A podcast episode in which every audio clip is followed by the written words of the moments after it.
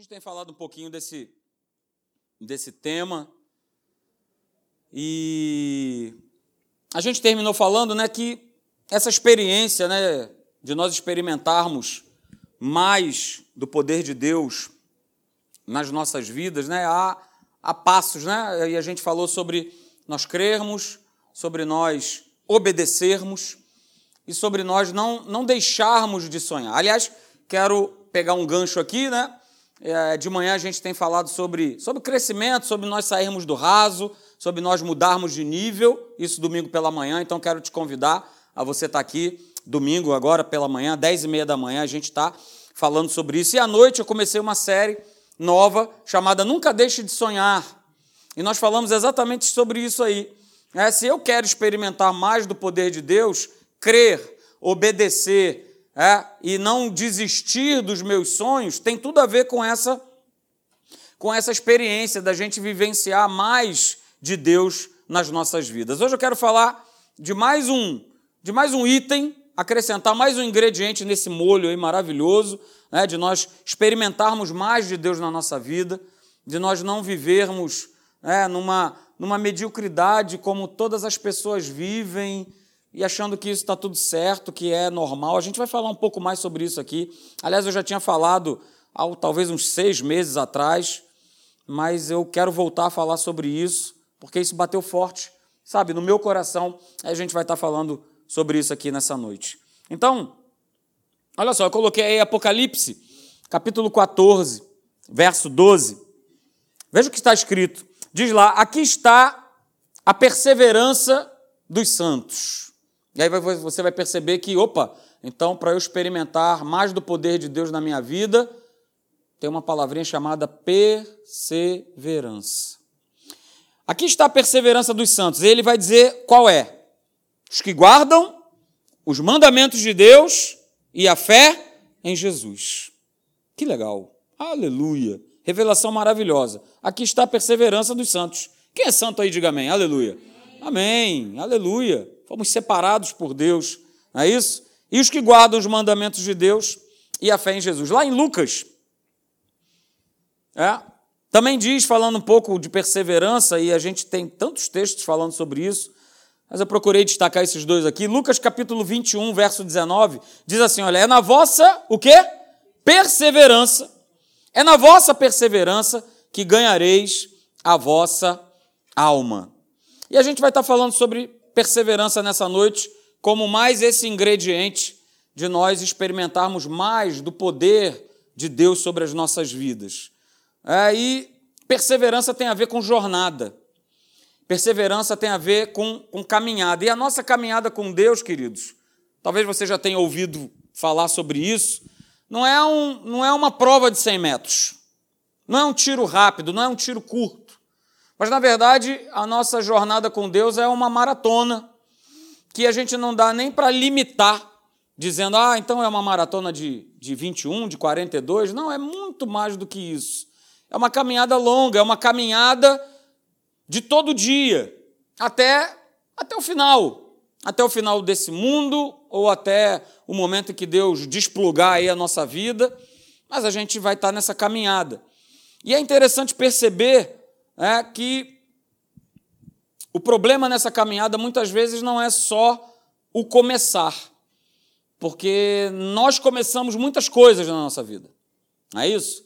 A gente começou, você começou, eu comecei talvez alguns projetos na nossa vida que eles iniciaram, talvez você tenha ficado muito alegre, muito feliz e por desânimo, não sei, eles ficaram pelo meio do caminho, não é verdade?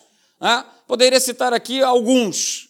Pastor, sempre tive o sonho de tocar um instrumento. Comecei a aprender, mas aí no meio do caminho eu desisti. Tem alguém nessa aí?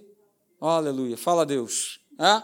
Pastor, comecei aquele curso de idiomas e estava indo tudo muito legal é, e tal, mas de repente já não estava mais fazendo. Né? Então, a gente não tem muita dificuldade no começo. A questão nossa é, a, a, a nossa grande dificuldade, na verdade, chama-se continuidade. Esse é o nosso problema. E continuidade fala a respeito de um tempo aonde eu começo e aonde eu termino. eu começo e eu termino. E com Deus é a mesma coisa. A gente começou uma caminhada com Deus e lá, né, em Filipenses capítulo 1, versículo de número 6, diz que aquele que começou boa obra em vós, ele há de completar até o dia de Cristo Jesus. Deus mostra para a gente o seguinte: olha, aquilo que eu começo na vida do homem, eu completo, eu termino. Assim foi a obra redentora da cruz, não é isso? Olha, o que eu comecei lá no jardim do Éden, eu não comecei e foi interrompido pelas trevas e ficou por isso mesmo. Não. Houve um começo, houve uma interrupção, mas num dado momento eu completei a obra. A obra está completa. Não há mais nada a ser feito. Jesus já resolveu o nosso problema na cruz do Calvário. A obra foi terminada, a obra foi completa. E aí eu coloquei né, essa frase, né, continuidade, obviamente, vai envolver perseverança e vice-versa. Para ser perseverante, eu preciso ser contínuo. E para viver numa vida de continuidade com Deus, eu preciso ser perseverante. Ok? Então, a nossa jornada de fé na palavra de Deus e nas suas promessas é uma jornada de todo dia, eu e você, nós continuarmos acreditando em Deus e na Sua palavra. Continuar acreditando em Deus e na Sua palavra. E talvez o nosso maior problema, queridos, não seja o crer. Porque a gente começa crendo. Mas talvez o nosso maior problema seja nós continuarmos perseverando em acreditar. Talvez esse seja o nosso grande problema da gente perseverar em continuar acreditando que Deus, ele é tudo que ele disse que é. Continuar acreditando que Deus, ele é bom o tempo todo, e o tempo todo ele é bom. Que Deus ele não falha, que Deus ele não nos abandona, que Deus ele está conosco em cada caminhada, em cada situação. Essa talvez seja a nossa dificuldade, esse talvez seja o maior dos problemas. Lá no Salmo, capítulo 54, verso 4, se você quiser abrir, né? mas é um, é, um, é um verso bem curto, mas é um verso maravilhoso. Diz lá: olha, eis que Deus é o meu ajudador. E o salmista termina dizendo esse verso seguinte: olha, o Senhor é quem me sustenta a vida. Olha que declaração maravilhosa. Deus é o meu ajudador, e é Ele quem sustenta a minha vida. Mas a gente precisa tomar um cuidado muito grande, porque hoje nós cremos. Hoje você sai daqui animado. Hoje você sai daqui, né? Puxa, que legal. É, eu ouvi a palavra de Deus, isso trouxe ânimo. E lógico, vai sempre te trazer ânimo. Vai trazer ânimo para o teu coração. É? Poxa, eu estou feliz eu, e tal, mas a nossa caminhada ela continua. A gente sai por essas portas. A gente volta para casa. Talvez você tenha deixado alguma situação pendente na tua casa. Eu não sei. É algo que vem agora no meu coração. Mas talvez algo tenha ficado pendente na tua casa. E você vai ter que voltar para lá. E você vai ter que enfrentar. E você vai ter que encarar. E você vai ter que exercer fé. É? E aí a gente precisa estar atento a duas coisas. A duas coisas, queridos. É, existem duas coisas que roubam a nossa perseverança em acreditar, em continuar acreditando. Eu listei aqui duas coisas. A primeira delas é essa essa palavrinha aí interessante chamada sofisma, tá? Que está lá na palavra de Deus.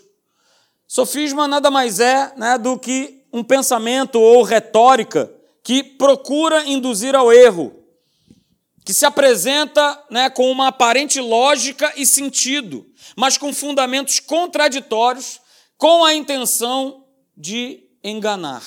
Essa é a, defini essa é a definição para sofisma uma palavra que induz ao erro. Mas uma palavra que, ao mesmo tempo que induz ao erro, ela vem cheio de lógica e ela faz muito sentido. E a gente precisa tomar um cuidado porque essa voz que se levanta, ela vai sempre ser contrária à voz da fé. Essa voz que se levanta é a voz desse mundo, é a voz do nosso inimigo. E tome cuidado quando as coisas. Né? Ah, mas ah, oh, fez sentido, não é que está fazendo sentido? Eu estou duro, tenho um monte de conta para pagar. A palavra diz para eu dizimar, para eu ofertar, mas eu estou duro, mas eu tenho que pagar conta, mas eu tenho que. É, e isso e aquilo outro. E aí vai se levantar uma voz, ou no teu, é, ou na tua mente, ou alguém vai virar para você e vai falar assim: não, relaxa, fica tranquilo, olha, esse mês você não oferta, nem dá dízimo. Aquela velha frase né, do, do inferno: Deus sabe. Deus sabe. Então, olha, resolve aí a tua vida, né? E aí, no mês que vem, você dá o quê? Dobrado. Você vai dar dobrado mês que vem? Vai ter como dar dobrado mês que vem? Não vai dar. E outra, ser dizimista e ofertante não é um carnezinho que eu carrego comigo, é, que eu pago todo mês uma prestação. Ô oh, Senhor, eu estou rigorosamente em dia. Oi! Ô oh, Senhor, aleluia! Oi! Estou rigorosamente em dia com o meu carnê da felicidade. Ó oh, Deus, que maravilha! Olha aí, ó. Tá aqui. Olha, todas as mensalidades pagas. Aleluia! Ser dizimista e ofertante não é ter um carnê ou uma obrigação de todo mês ah, eu tenho aquela obrigação né, com Deus. Não, não. A gente vai falar sobre isso numa série de mensagens. Dízimo não é obrigação, ofertar a Deus não é uma obrigação. Dizimar e ofertar é maravilhoso, é uma paixão, é uma, é uma gratidão, é, é, é algo maravilhoso. Porque eu sou grato, porque eu amo esse Deus. E é Ele que está no controle, é Ele que gerencia a minha vida. Então é, é algo prazeroso e não de obrigatoriedade. Mas esse exemplo que eu estou dando, você percebeu, faz sentido. E a nossa cabeça adora pegar coisas que fazem sentido. Como Eva no jardim do Éden. Mas olha, não é que faz sentido? Deus é bom. Ah, tem um jardim aí, tal. Vou comer. Ah, não vou morrer. Faz sentido, ó dona serpente. É verdade, faz sentido. Isso nada mais é do que um sofisma. Uma palavra, um pensamento, uma retórica que sempre vai tentar me conduzir, te conduzir ao erro, à mentira, ao engano. Então tome cuidado, essa é uma das coisas que roubam a nossa perseverança em acreditar. E a segunda coisa, é, eu já falei com você aqui, acho que domingo passado, ou quarta-feira, não estou me recordando, são os nossos sentimentos, não foi domingo passado, no culto pela manhã, né, falando de sair do raso, de nós tomarmos cuidado com a força dos sentimentos. E eu volto a falar de novo sobre isso, né? Sentimento rouba a nossa perseverança. E sentimento, como eu falei aqui no domingo passado, né, é, são, sentimentos são o resultado né, dos acontecimentos, das coisas que nós vivemos, das situações que nós enfrentamos. E se a gente não souber lidar com os nossos sentimentos, com essas coisas que nós enfrentamos, a gente vai se quebrar, a gente vai se prejudicar. E quantas pessoas têm sido conduzidas não pela verdade, não pela palavra, não pelo espírito, mas pelos seus sentimentos. Olha só, vamos ver aqui como é que Paulo, o apóstolo Paulo, ele lidava com os seus sentimentos. Abra comigo em 2 Coríntios, capítulo de número 4. Você conhece esse texto? Eu vou ler o verso 8 e o verso 9. 2 Coríntios, capítulo 4, verso 8 e verso 9. Olha como é que o apóstolo Paulo, ele ele ele aprendeu a lidar com os seus sentimentos. 2 Coríntios 4, verso 8 diz assim: De todos os lados, eu leio na versão da NVI, tá? De todos os lados somos pressionados, mas não desanimados. Ficamos perplexos, mas não desesperados. Verso 9: Somos perseguidos, mas não abandonados. Abatidos, mas não destruídos. Era desse jeito que ele lidava com os sentimentos como eu e você. Né? Olha só, isso que ele escreveu faz mais de dois mil anos atrás não mudou nada. Continuamos sendo pressionados, continuamos ficando perplexos, né? O que a gente assistiu aí hoje pela manhã à tarde deixou todo mundo perplexo. Está todo mundo perplexo, está todo mundo, Senhor, mas que isso? Que, que tragédia, que Ficamos perplexos, ele também ficava nessa época. Foi perseguido, ficou abatido, mas ele sabia lidar muito bem com cada um desses sentimentos. Cada um deles. E normalmente o que chega até nós, queridos, são sentimentos negativos. Nos dias que nós estamos vivendo hoje, é difícil vivermos situações a partir de um sentimento, de um sentimento agradável, de um sentimento bom. Mas os sentimentos são só para quebrar, são só sentimentos negativos, pensamentos negativos. Em Hebreus capítulo 10, abra lá comigo também, por favor. Hebreus 10, Hebreus capítulo 10, do verso 35 até o verso de número 38, você também certamente conhece esses versos. Mas abra comigo para nós edificarmos a nossa fé. Hebreus 10, verso de número 35. Veja o que, que o autor aos Hebreus ele declara aí. Hebreus 10, 35 diz assim: Não abandoneis, portanto, a vossa confiança. Vou repetir. Não abandoneis, portanto, a vossa confiança. Ela tem grande galardão, ela tem grande recompensa. Verso 36. Com efeito, tendes necessidade de quê? Quê? De perseverança. Tendes necessidade de perseverança para que, havendo feito a vontade de Deus, alcanceis o quê? A promessa, o milagre. Verso 37: Porque ainda dentro de pouco tempo, aquele que vem virá e não tardará. E no verso 38 diz: Todavia, o meu justo, e quem é justo aqui do Senhor, diga amém. Todavia, o meu justo viverá por fé, viverá pela sua crença, viverá por sua perseverança. Então, queridos, a gente viu aqui, né, no verso de número 36, que aquele que persevera fazendo a vontade de Deus, ele alcança a promessa. Então a promessa é como se fosse um produto final, né? É como se fosse um resultado. Mas o que, que vem antes desse resultado? O que, que vem antes da concretização de uma promessa? O que, que vem antes? Está aí no próprio verso. O que vem antes chama-se perseverança. Perseverança. É, e aí eu coloquei para você aí, ó, perseverança é o meio, é a forma de nós mantermos a nossa fé sempre viva e aquecida. É perseverando em Deus, é perseverando na Sua palavra que nós mantemos a nossa fé, a nossa crença em Deus sempre viva, sempre aquecida, sempre em alta. É através da perseverança, queridos. Para toda vitória, para toda promessa que Deus ele preparou para nós, vai sempre haver, vai sempre ter que ter uma dose de perseverança. Perseverança.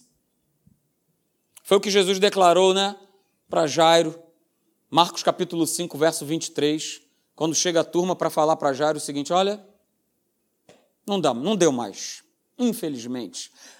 Não incomoda mais a Jesus. A tua filha, Jairo, ela se foi. A tua filha, Jairo, ela morreu.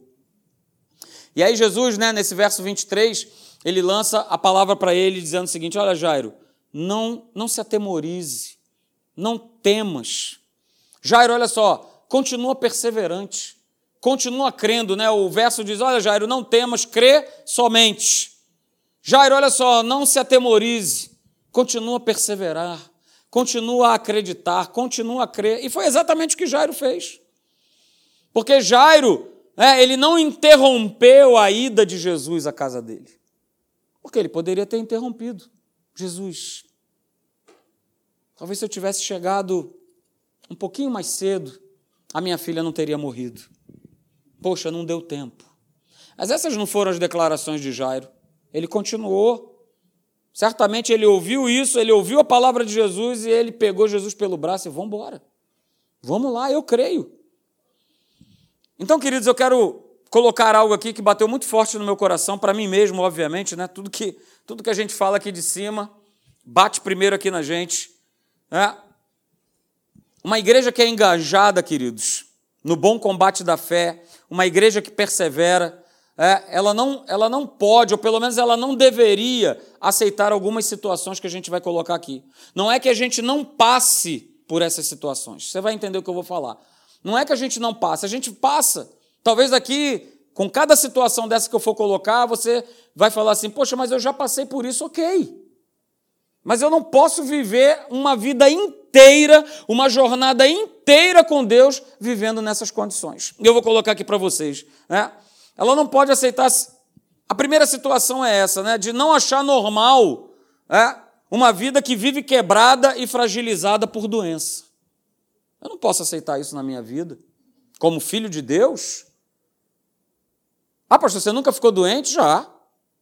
Já fiquei. Mas nunca aceitei e não, e não vou aceitar e vou continuar a não aceitar, nem sobre a minha vida, nem sobre a vida da minha família, sobre a minha casa. Não vou aceitar. Não vou aceitar. Não vou aceitar porque há uma promessa, há uma palavra empenhada, firmada com a minha vida e com a tua, de que Ele levou sobre si, Ele carregou, Ele sofreu no nosso lugar. Ele tomou sobre si, ele se fez doente para que eu e você nós fôssemos feitos saúde de Deus. Ele se fez doente, então eu não posso achar normal. Eu não posso achar normal que eu tomar os meus remedinhos para as minhas mais variadas doenças, está tudo certo. Eu já contei aqui o testemunho da minha esposa, né? A respeito de pressão alta. Ela nunca achou normal. Durante três anos e meio, tomar um remédio para pressão. Ela nunca achou normal. Eu sou testemunha de todo dia ela declarar: Senhor, eu não nasci hipertensa. Senhor, não é porque a minha mãe foi hipertensa ou a minha avó foi hipertensa que eu tenho que carregar isso na minha vida. Eu não tenho, nem você tem. Nós não temos. Não é porque eu estou animado, não, querido. Mas é porque está escrito na palavra. Se não tivesse escrito, eu não estaria aqui pregando. Eu não estaria comentando, mas está escrito. E não está escrito só em Isaías 53, verso 4 e 5, não. Está escrito em várias e várias e várias partes da palavra de Deus. Está escrito se a gente pudesse falar dessa forma, está escrito na testa de Jesus. Quando ele andou três anos e meio aqui, o que ele mais fez aqui nessa terra foi o quê? Foi curar as pessoas. Foi trazer cura. Isso não ficou lá na época dele, não. Não ficou restrito àquela época. Não ficou restrito àqueles três anos e meio. Muito pelo contrário. Hoje somos filhos. Nos tornamos filhos de Deus.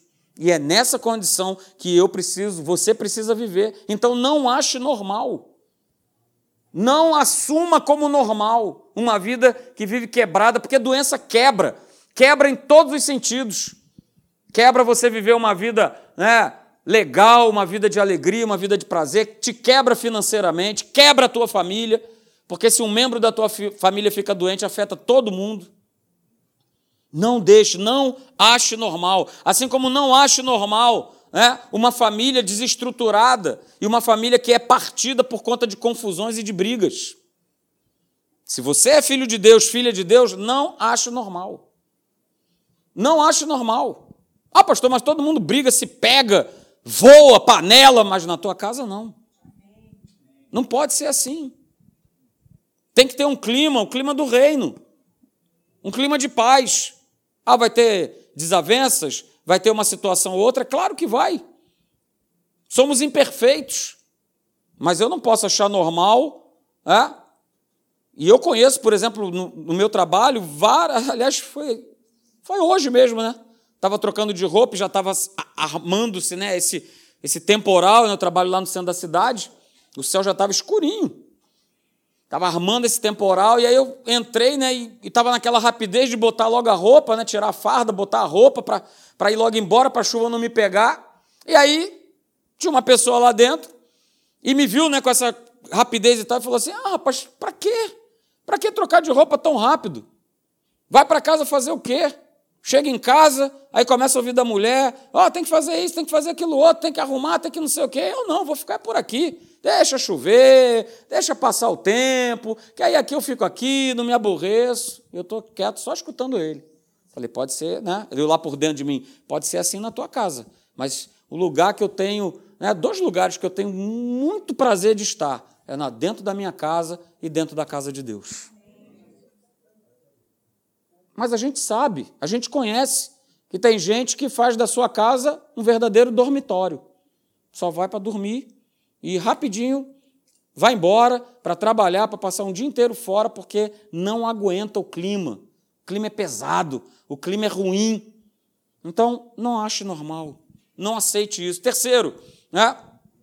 querido, não é normal é, uma vida financeira que vive arrasada, que vive em falência, que vive em prejuízo.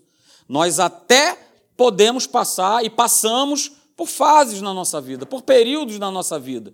Mas eu não posso achar normal que a minha vida inteira eu tenho que viver na falência e no prejuízo financeiro. Não é normal. Não pode ser normal. O nosso Deus é o Deus do ouro e da prata. E uma das obras que ele realizou indo para a cruz do Calvário foi nos trazer prosperidade. Foi nós vivermos né, uma vida abundante. Foi, no, foi de nós vivermos uma vida que nada nos falta. Independente de crises, de sistema econômico, de quem esteja no governo, independente de todas essas coisas. Independente disso, querido. É a vida que Deus criou para a gente e a gente não pode achar normal, achar que, não, está tudo bem, está todo mundo quebrado mesmo, está todo mundo quebrando, então também vou quebrar. E tem gente que abre a sua boca para dizer isso. É, daqui a pouco sou eu que estou quebrando. É, daqui a pouco sou eu que estou desempregado. É, daqui a pouco sou eu. É, e... e o que, é que vai acontecer? Exatamente isso. Porque aquilo que eu declaro, querido, a minha boca fala do quê? Está cheio o coração.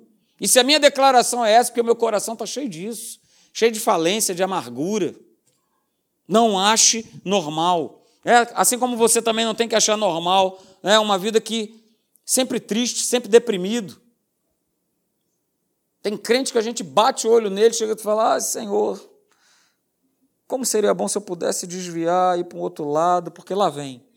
Lá vem o crente com aquela cara de Seis orem por mim. É o crente seis horas, né? Seis horas. Seis horas por mim. E está sempre com aquela cara de desânimo, de tristeza. Ah, pastor, mas você não sabe o que eu passo, o que eu passei.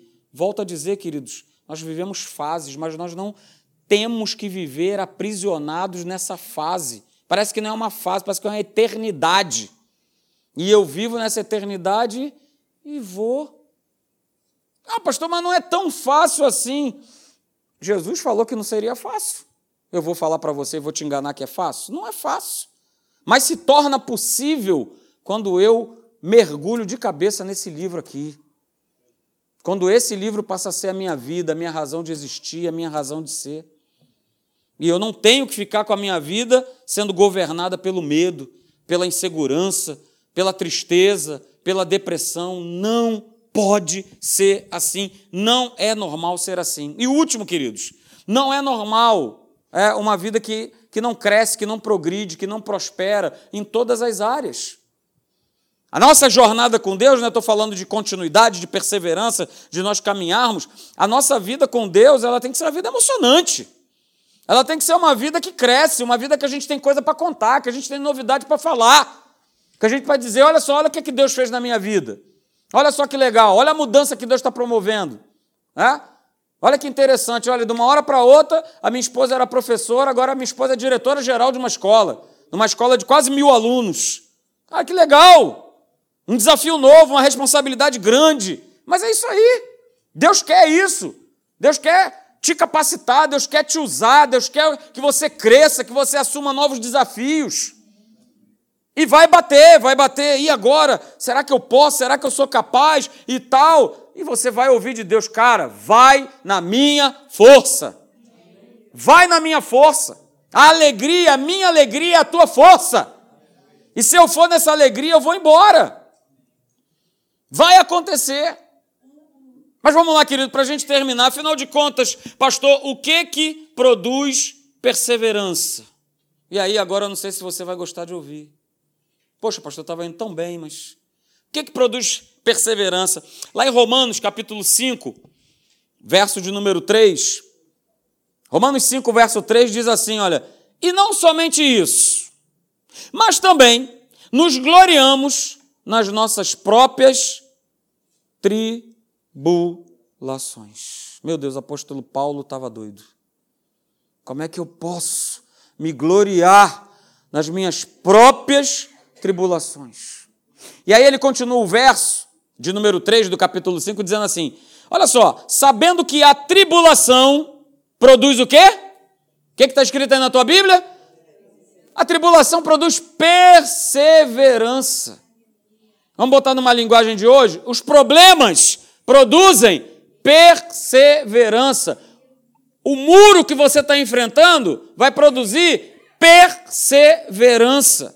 Tiago também declarou isso. Tiago, lá no capítulo 1, ele fala assim: Meus irmãos, tende por motivo, é outro que está doido, tende por motivo de toda alegria o passardes por várias provações, por várias tribulações. Pastor Tiago estava doido, não é possível. Como é que esses dois caras, Paulo e Tiago, dão uma declaração dessa? Que a gente tem que se alegrar Sabe por que, que eles dão essa declaração? Porque eles já haviam experimentado a luta, eles já haviam experimentado os problemas, as dificuldades, e eles sabiam que o produto final de serem perseverantes era o milagre, era alcançar a promessa.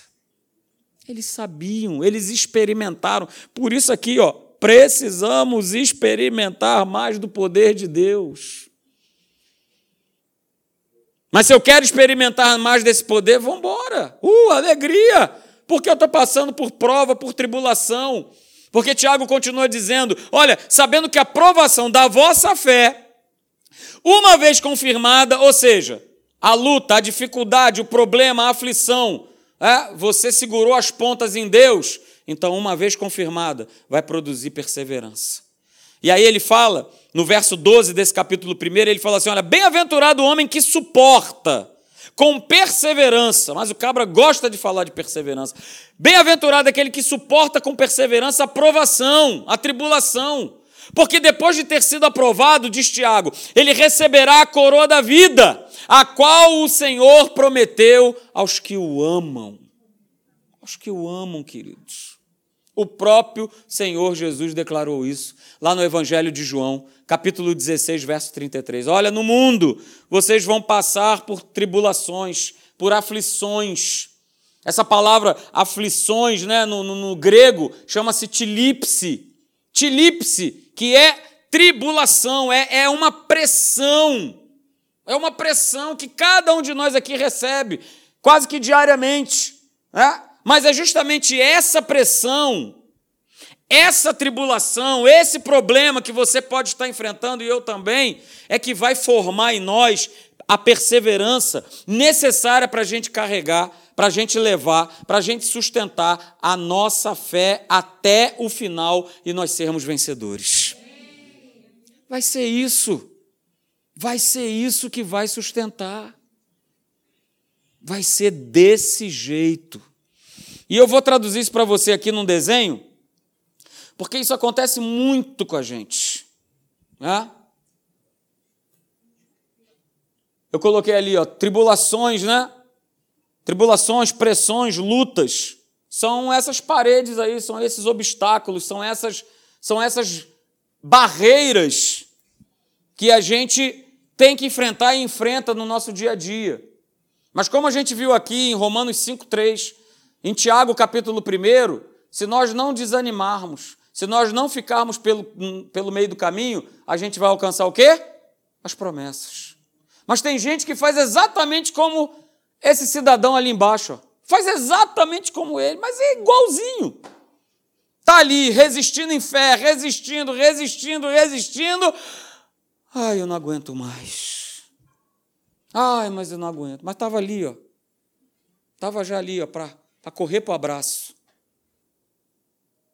Estava ali, correndo para o abraço, para receber de Deus, como garante a Sua palavra, é, que aqueles que perseveram até o final, eles obtêm de Deus segundo a Sua vontade. Hebreus capítulo 10, verso 36, eles recebem de Deus a vitória, a promessa, a bênção, o milagre. Então a gente precisa tomar a decisão da onde a gente quer chegar. Se é viver do jeito que eu vivo, achando que tudo é normal, que tá bom assim, a pedra já entrou dentro do sapato, No início incomodava, mas agora não incomoda mais.